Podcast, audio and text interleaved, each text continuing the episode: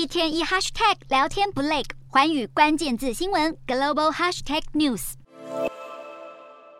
美国记忆晶片大厂美光一号宣布，十年内要在总部所在的爱达荷州重砸约一百五十亿美元盖新厂，让八月才签署晶片法案的美国总统拜登拍手叫好，更不忘老王卖瓜，宣称是自己经济计划的直接成果，胜在是美国的又一大胜利。然而同一天，绘图晶片大厂辉达股价却以重挫超过七个百分点作收，市值一度蒸发超过四百亿美元。因为辉达三十一号认了收到当局的通知，其高阶人工智慧 AI 晶片被限制出口到中国与俄罗斯，粗估恐会冲击营收达四亿美元。而超微半导体也表示接到类似的禁令，消息一出，北京当局迅速表态抗议。不过一号辉达公告，美国政府给予了缓冲期，针对辉达今年才发表的旗舰 AI 晶片 H 一百，授权公司开发所需的出口、再出口和国内转让需求。A 一百晶片也获准明年三月一号前，美国客户的订单可以出口到中国。此外，放行辉达可以将两种晶片透过香港分公司继续供货。至于对台厂的影响方面，分析指出，尽管辉达和超微是台积电的前五大客户，但是 AI 加速器投片量每月合计不到五千片。